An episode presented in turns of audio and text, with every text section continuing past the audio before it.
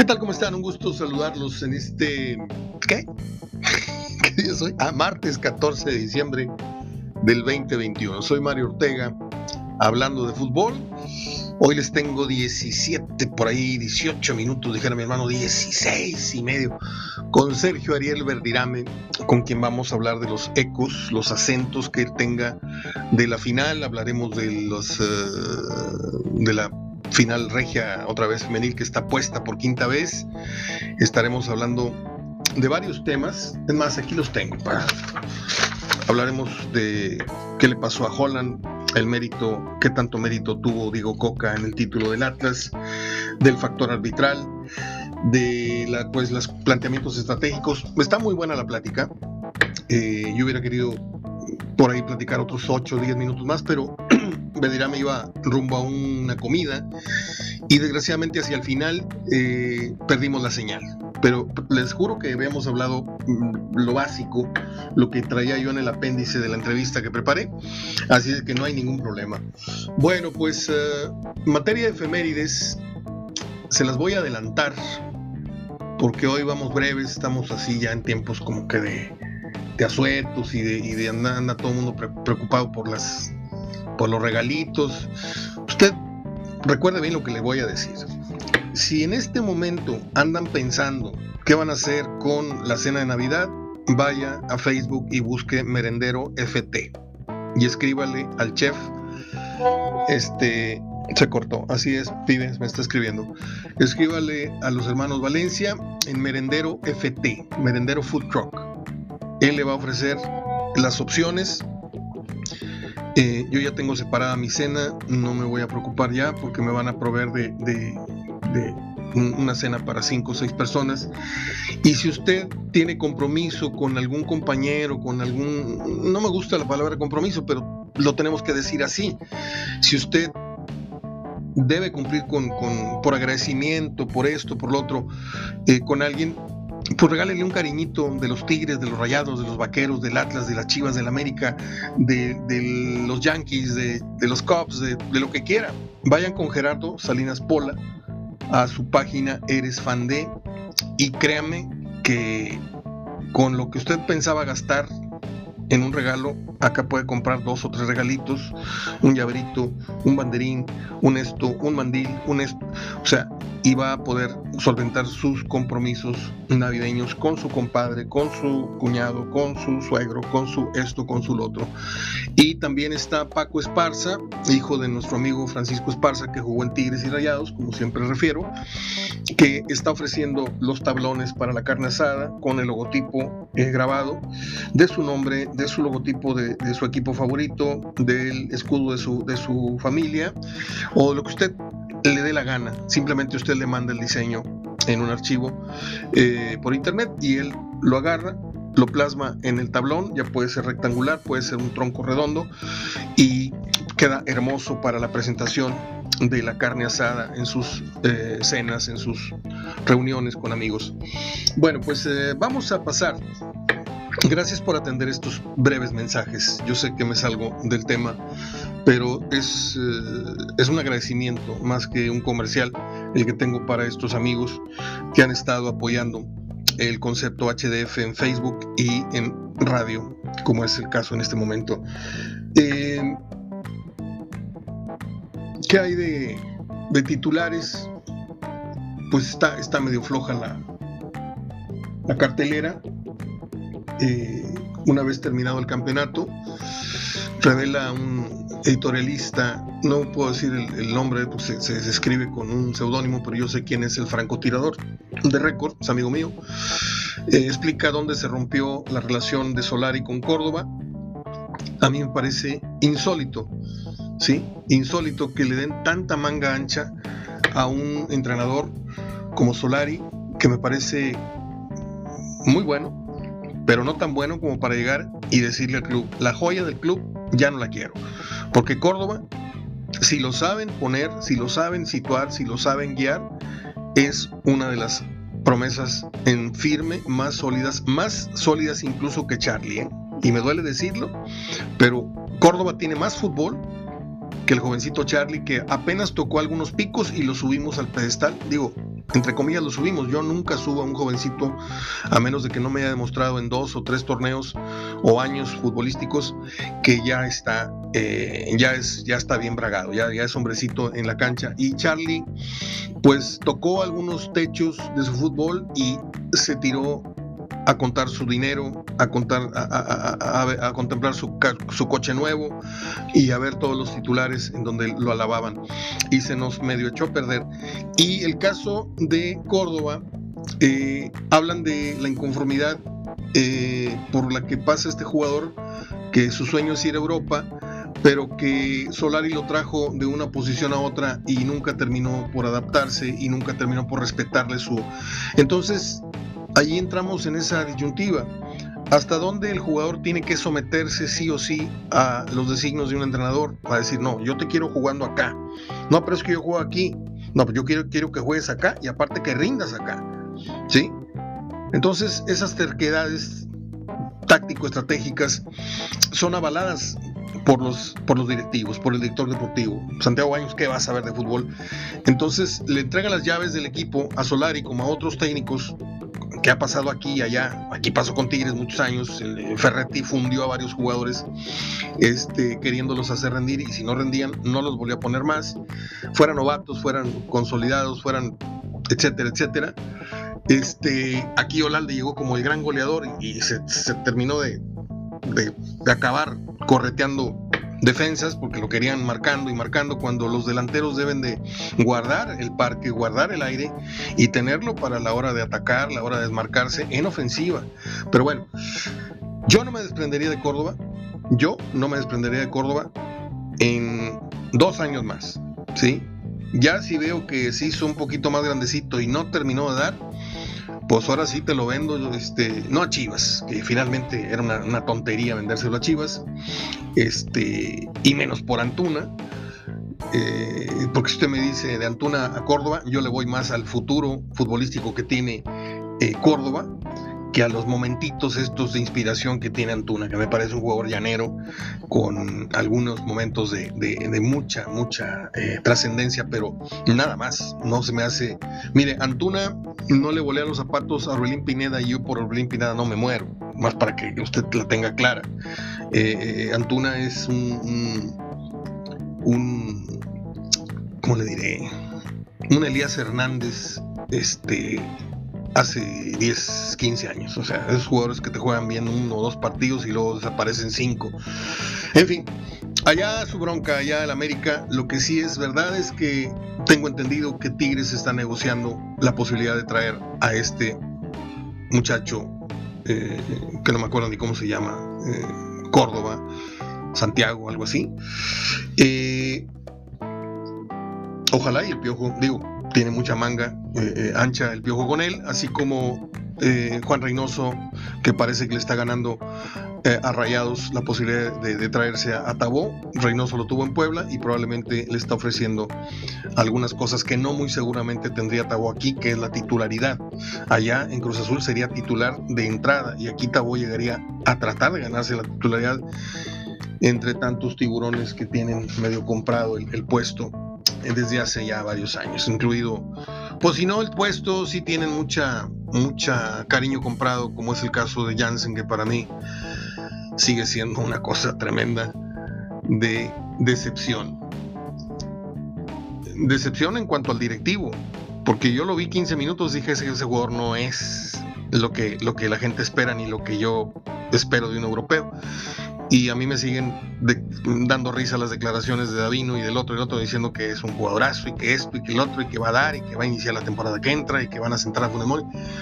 Y mire que Funes Mori tampoco es tanto de emoción, pero me parece que Funes Mori no vende tanto empujón, no vende tantas carreras que le generan aplausos con la tribuna. Y esa es la diferencia entre el holandés y el argentino, que el argentino juega para la tribuna y Funes Mori pues hace lo que puede, mete goles, se deja caer, provoca penales, no provoca penales, hace el ridículo, no hace el ridículo, pero juega fútbol. El otro es un kamikaze que anda derribando rivales y anda generando aplausos por carrerones de 20, 30 metros, marcando en la banda. Y a mí eso no me termina de convencer. Bueno, vamos a lo que sigue, que es la charla con Verdi Dame. Adelante.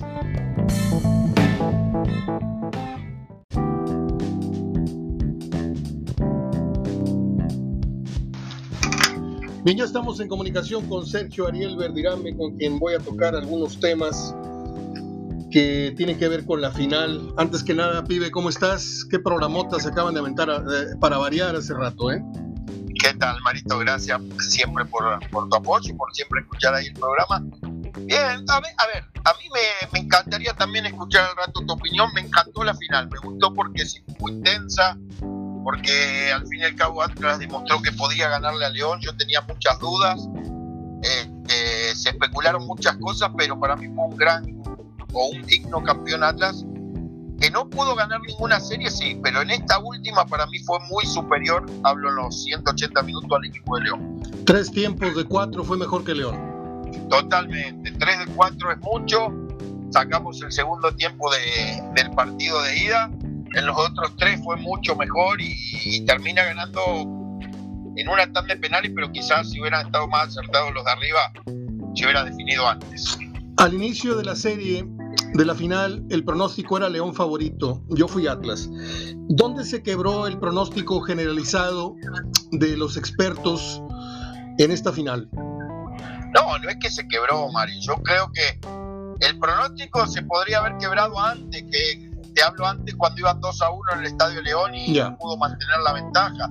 Ahí se veía un Atlas muy fuerte. Después termina ganando León, ya Atlas tenía que ir por dos goles. En realidad fue una, una final muy pareja, no en lo futbolístico, en lo futbolístico fue mejor Atlas, pero en el resultado final te llevó que ni siquiera con 30 minutos adicionales, 280 minutos más 30, 210 minutos de fútbol, no se pudieron sacar ventaja. Hablo ventaja en el, en el marcador, que al fin y al cabo es lo que cuenta.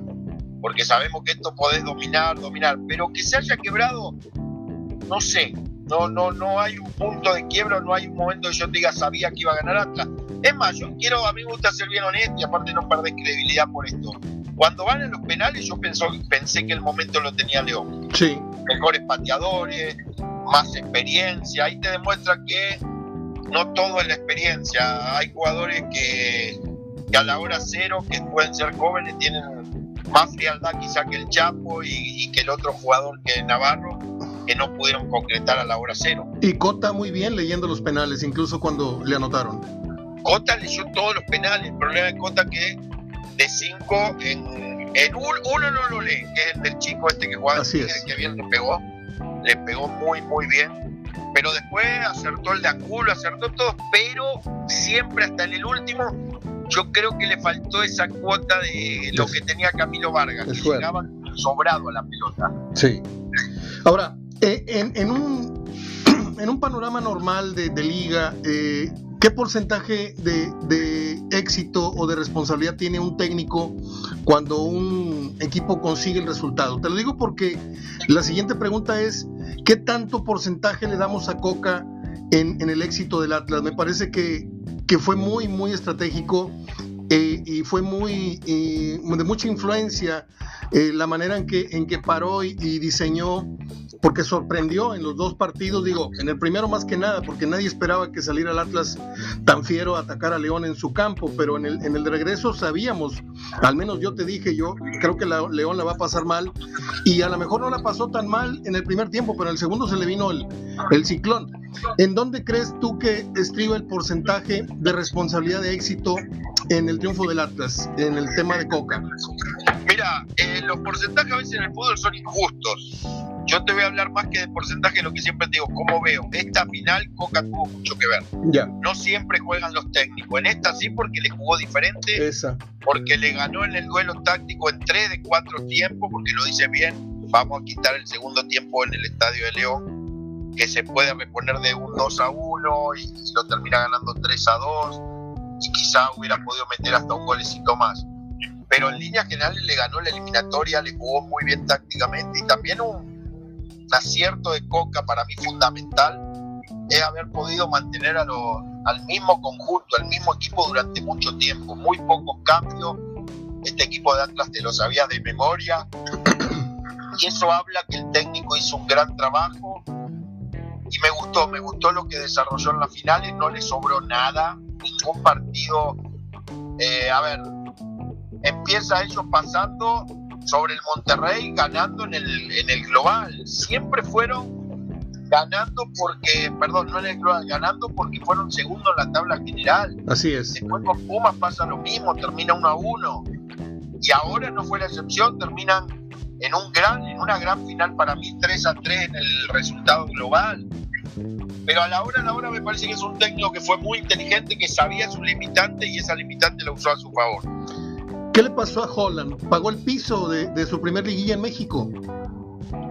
No sé si pagó el piso. Yo creo que quiso jugar la segunda final, voy a hablar, de una manera diferente y, no le salió. Me parece que es un técnico que es para jugar más agresivo, más como intentó al final. Yo no podría hablar porque lo llevó hasta la final. Ya. Y llevar a un equipo en tu primera etapa a la final quiere decir que algo hiciste bien. Creo que debe estar muy contenta la gente de León. Tenía que haber un ganador, en este caso Atlas.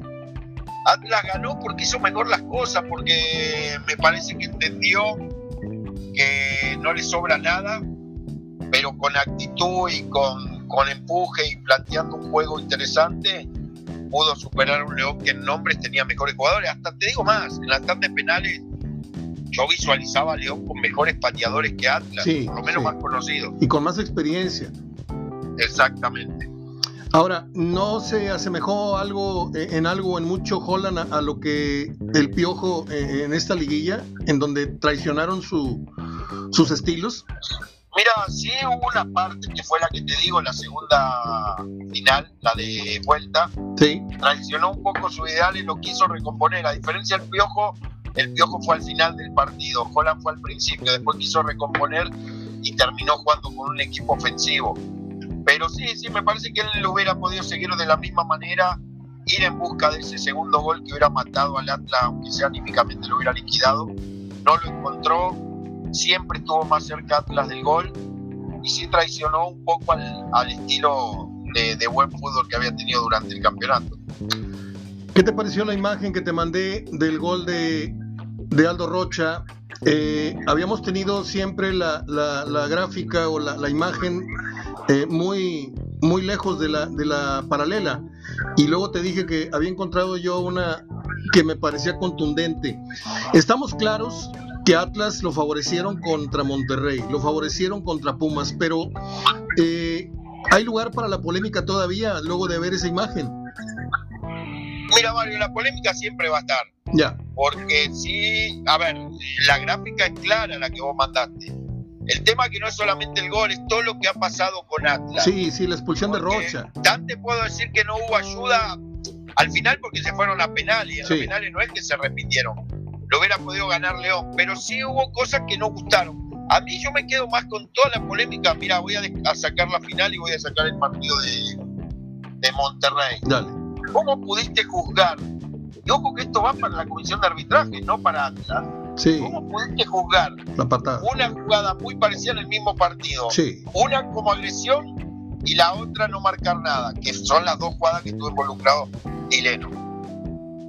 Y, y, y, la amarilla que le dejan de, sacar a Rocha en el penal que comete, que le hubiera impedido jugar la final. Es que hay cosas, hay cosas que marcan que pudieron favorecer a la Después la toma es muy buena, la que me mandaste. Esa está, está muy clara esa parte. La de Sigliotti es una jugada futbolera, va poco, pero era una final, no sé si era expulsión, pero a ver, no fue que no ganó León por la expulsión de Gigliotti. Yo lo que quiero remarcar que Atlas, al margen de las ayudas que tuvo, ninguno de los tres equipos que se enfrentó, eh, León, Pumas y Monterrey, lo superaron en la liguilla. Y eso te habla bien del trabajo de Diego Coca y de su dirigido, porque ninguno, no sé si está de acuerdo, ninguno mereció pasar por el Atlas. De acuerdo.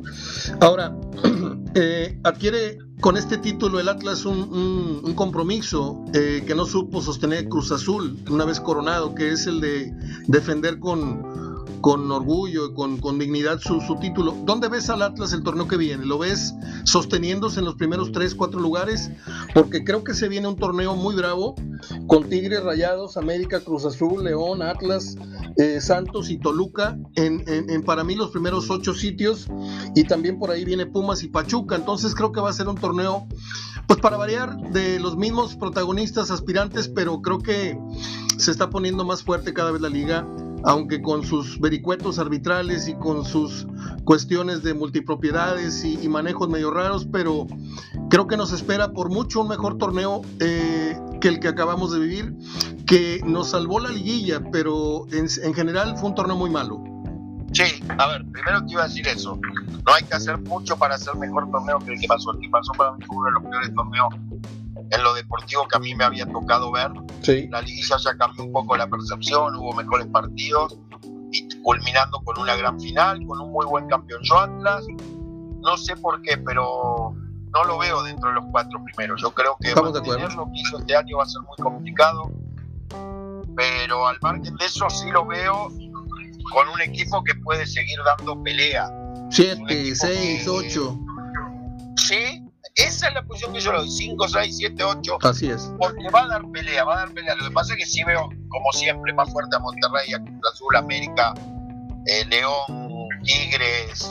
Son equipos que, se armaron bien que seguramente este año no querrán tener el torneo, sobre todo Monterrey, el torneo malo que tuvo y Cruz Azul. Ahora, recordar que Cruz Azul también tuvo muy mal torneo.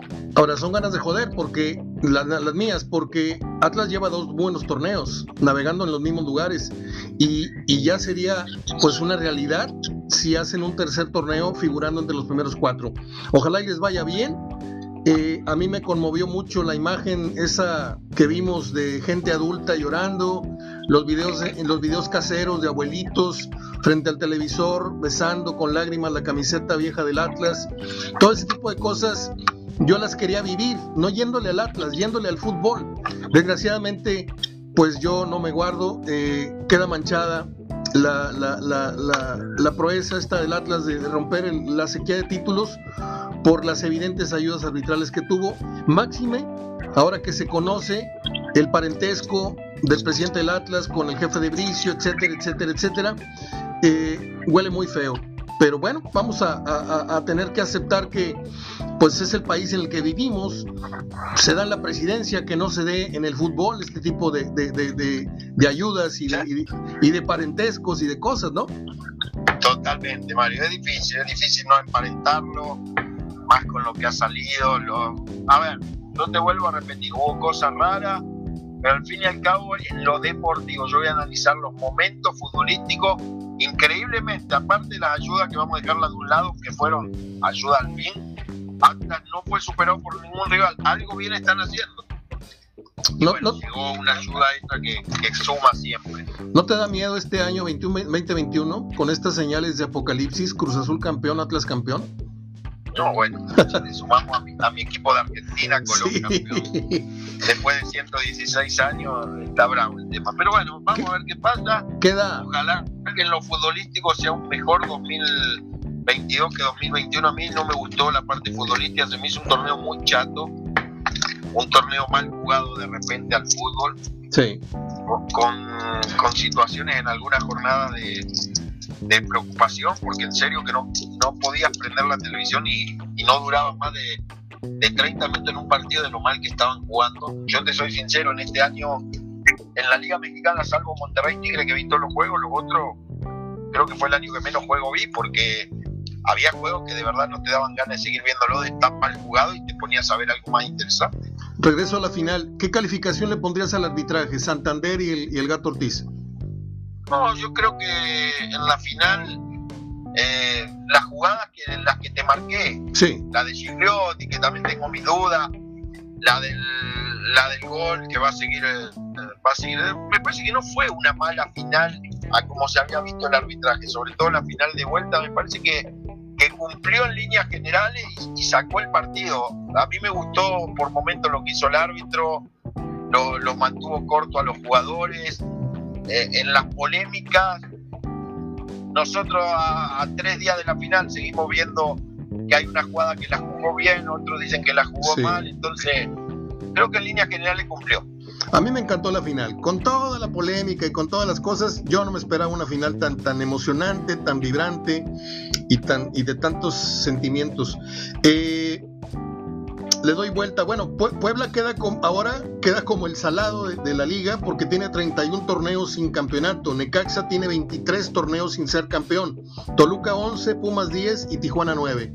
Ahora paso al fútbol femenil rápidamente. Tigres 7 se instala en su séptima de 8 finales que tiene de existencia la liga femenil. Y es la quinta final regia. ¿Tú le ves por dónde Monterrey le arrebate el título en el universitario a las felinas? La verdad que lo veo difícil, Mario. Yo veo, muy fuerte al equipo de Tigres. Me gustó ayer el partido, el segundo tiempo que hizo Tigres fue increíble. Eh, lo estaba viendo ahí mientras hacía el programa y, pasó por encima de América. Y Monterrey en este caso tiene más dudas. Monterrey pasó las eliminatorias perdón, con lo justo. Sí. Sí, y, Creo que la campeona o el campeón, como le quieran llamar, va a ser Tigre Femenil, pero Monterrey puede llegar a dar pelea. A mucha gente le gustó, a mí incluido, lo que hizo Monterrey la, el clásico pasado con Eva Espejo. Se lo planteó bien y me parece que puede tener alguna chance, pero en línea general veo muy superior al, al, al, equipo de Tigres. Yo te digo, si Monterrey eh, femenil toca los picos que tocó en el segundo tiempo ayer con Atlas, que lo hizo ver muy mal allá. Bueno, ayer hubo un momento en el segundo tiempo que jugó muy bien. No, los goles, los goles que metió Monterrey ayer fueron, y, y, y, el de tiro libre de, de, de, Liliana Mercado en, Tigres fueron cosas que ni en la liga fan varonil las ves, o sea, unas, unas bellezas de gol. No, golazo. El primer gol de Monterrey lo que hace esta chica Aileen, eh, Álvarez. Avilés. Avilés. Increíble, increíble. Bueno, eh, ¿Tienes información de Tabó? ¿Se cayó o no se cayó la contratación? Parece que se cae, hay muchas posibilidades de estar prácticamente amarrado. Se metió Cruz Azul y como Reynoso lo dejó en Puebla, tiene el mismo representante, hay muchas posibilidades de que, se le caiga la contratación. Y, y, lo que poco suena, pero que creo que tiene mucho fondo, es la probable venida de Córdoba, ya que no va a, Chivas, creo que Tigres va por él. Bueno, Córdoba es un jugador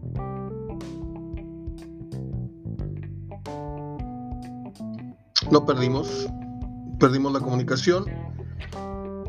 El pibe se estaba dirigiendo, o se está dirigiendo, no sé si ya llegó, lo más probable que sí, se está dirigiendo a, un convivio, tiene una comida.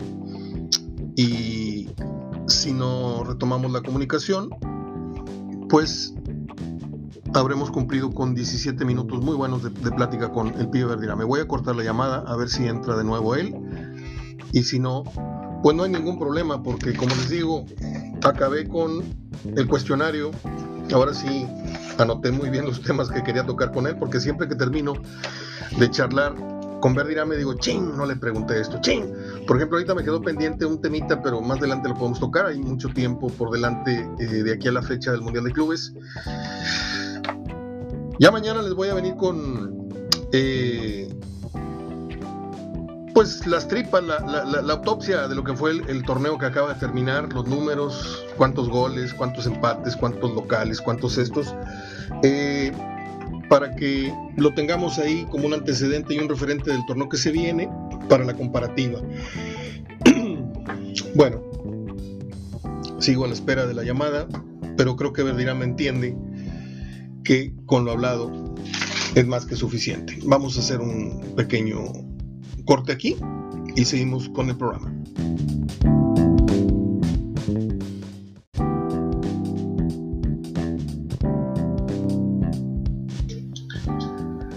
Muy bien, vamos a terminar con las acostumbradas efemérides que le ponen el broche al programa. Un día como hoy um, murió el actor, periodista, marino y no sé qué tantas cosas más hacía el tremendo Peter O'Toole. Peter Seamus Lorcan O'Toole era su nombre, mejor conocido en el cine como Peter O'Toole. Saltó a la fama al interpretar al coronel T. E. Lawrence en la película Lawrence de Arabia. o Lawrence, como dicen muchos. Destaca además en otras películas como Calígula, en Casino Royale. Eh, por mencionar algunas, él estuvo ocho veces nominado a premios de la Academia estadounidense y en 2003 recibió el Oscar honorífico. Qué triste cuando no, no, te lo dan en tu mejor película y te lo terminan dando porque ya saben que te vas a morir. Este Oscar honorífico le pasó a Paul Newman. A Paul Newman me dio mucha tristeza que le dieran el Oscar honorífico o, o le dieran el Oscar por El color del dinero con Tom Cruise, que es una película bastante mala, comparada con los peliculones que hizo eh, Paul Newman. O para poner el ejemplo está la, del golpe este, y otras más. Pero bueno, eh, Peter O'Toole murió un día como hoy en 2013 y nació un 2 de agosto del 32 para mis cinéfilos. Un día como hoy en 1990 murió eh, Francisco Gabilondo Soler, conocido como Cricri, y pues al que asociamos con, con el grillito, aquel famoso grillito cantor. su programa de radio se transmitió durante 27 años. Creó 228 canciones eh, y composiciones, 120 de ellas grabadas eh, y con mucho éxito, mm, como El ratón vaquero, El baile de las letras, El chorrito, El comal le dijo a la olla, eh, yo al otro día hice el ridículo cantándoles este, la, marcha de las letras, la marcha, no, la marcha de las canicas, que es mi canción favorita de él. Pero también me encantaba mucho el comal le dijo a la olla, el negrito cocurumbé, que me la cantaban a mí, todos mis primos, no sé por qué. Y conservo con mucha nostalgia eh, mis discos de la infancia, el de Cricri, el disco blanco de Cricri con el famoso grillito ahí en la portada. Y conservo eh, el de Topollillo. Ya luego mis hermanos tuvieron otros discos, eh, la fiesta de los Vips y esas cosas. Este, pero si usted anda en el quinto, sexto o ya entrando al séptimo piso, es innegable que Cricri no haya formado parte de alguna manera de su infancia o de alguna de sus piñatas, etcétera. Un 14 de diciembre del, 88, quiero decir, murió el actor mexicano Narciso Busquets un hombre de una apariencia y de una forma recia en pantalla, no sé, no lo conocí, este, pero era de los actores que yo decía, ay güey, qué, corazón tan más duro tiene ese hombre. A propósito, Corazón hizo una película que se llama Corazón de Niño, El Gallo de Oro, Pedro Páramo, La Pequeña Madrecita, Roba Chicos, nació el 8 de septiembre del 31. Un día como hoy, en el 69, Yomi, apareció en pantallas de televisión mexicanas, el programa Siempre en Domingo, con don Raúl Velasco. Gracias, Raúl Velasco, dice mi hermano David. Eh, amigo de mi papá, perdón que lo diga, pero cada vez que venía Raúl Velasco a hacer sus enlaces o a sus programas especiales, este, mi papá era el que lo, guiaba y lo, lo atendía. Tengo una foto de él ahí sentados en la banqueta en la Plaza Hidalgo en una grabación que hicieron afuera del Hotel Ancira, ya por el año del. tenía yo 9, 8 años, fue como en el 60 y. No, bueno, fue en el 69, 70. Estaba recién iniciando el programa de Raúl Velasco. Eh, llegó a ser visto cada semana por más de 350 millones de personas en América y en Europa. El programa siempre en domingo terminó sus emisiones al aire el 19 de abril del 98 un buen amigo, compañero de la carrera, fue brazo derecho de Raúl Velasco en la producción del programa, Edwin Tijerina, que posteriormente se convirtiera en un gran guionista y que fue el que hizo la historia de la película Cantinflas, que no sé si le fue bien o le fue mal, no lo voy a criticar, pero esta versión de Cantinflas que vimos hace unos años en, en el cine, que ahora pasan a cualquier hora o en cualquier momento quiero decir, en, la televisión de cable. En el 43 muere el médico Johan Harvey Kellogg, que con su hermano Will Keith Kellogg fundaron la compañía de cereales Kellogg's, tras haber buscado el sustituto para el pan común. En 1989 se patenta la, 1898, que buenos lentes trae, güey. 1898 se patenta la primera hojuela de maíz, la cual se vende en más de 160 países. El señor Harvey, John Harvey Kellogg, nació el 26 de febrero de 1852 en la ciudad de Tyrone, en Michigan. Qué frío hace en Michigan. Y un día como hoy, nació una de las actrices más hermosas que ha tenido Hollywood, que se llama Lee Remick. Ahora que fue la película esta de, Tarantino, donde sale eh, DiCaprio y sale eh, Brad Pitt. Eh, no me acuerdo, se me acaba de ir el nombre de la, actriz, Margot Robbie, ¿se llama? Creo que sí. Le da vida a Lee Remick en, esa, en esa historia, donde recrean muchas cosas del cine de, de esa época. Y entre las películas en las cuales usted puede recordar a Lee Remick está Anatomía de un asesinato, La profecía, La batalla de las colinas del whisky, eh, Un rostro en la multitud y la película Western. Ella murió el 2 de julio del 91. Créame, una mujer muy, muy hermosa, Lee Remick, la estoy viendo en este momento en mis archivos. Y un cantante que a mí me encantaba, que le gustaba mucho a mi padre, era Daniel Riolobos reconocido al imponerse en el segundo Festival de Buenos Aires de la canción en el 68 con el tema No es un juego de amor. En el 79 representó y ganó para Argentina el Festival de la OTI con el tema Cuenta conmigo de Chico Novaro. Novarro. ¿Usted sabe quién fue Chico Novarro? Nomás para que vea dónde anda usted parado en, en temas de, de cultura general. A mí me encanta Chico Novarro porque fue el que compuso la canción Amnesia. Esa que puso muy de moda José José acá en México, pero yo la conocí por mi querido Fer, eh, un trovador que ya no está con nosotros y la cantaba cada viernes en la noche en el rincón de Albertico. Eh, y decía, esta canción es de Chico Novarro. Y me la aprendí y también me subía yo a cantar con él. Eh, ¿Qué más? Un día como hoy nació la actriz mexicana María Elena Márquez, quien trabajó en teatro, televisión y cine, como en las películas eh, de nombre La Llorona, Reportaje, La Perla, Doña Bárbara. Se casó con el actor Miguel Torruco, murió el 11 de noviembre de 2008. Y colorín colorado, las efemérides del día de hoy y el programa se han terminado. Pues es martes, pero parece viernes, parece jueves, anda mucha gente en la calle, hay mucho tráfico, los regalos, eh, mañana es quincena, en fin. Eh, les deseo que recuerden nada más, les deseo que tengan memoria, quiero decir, les deseo que tengan la memoria de que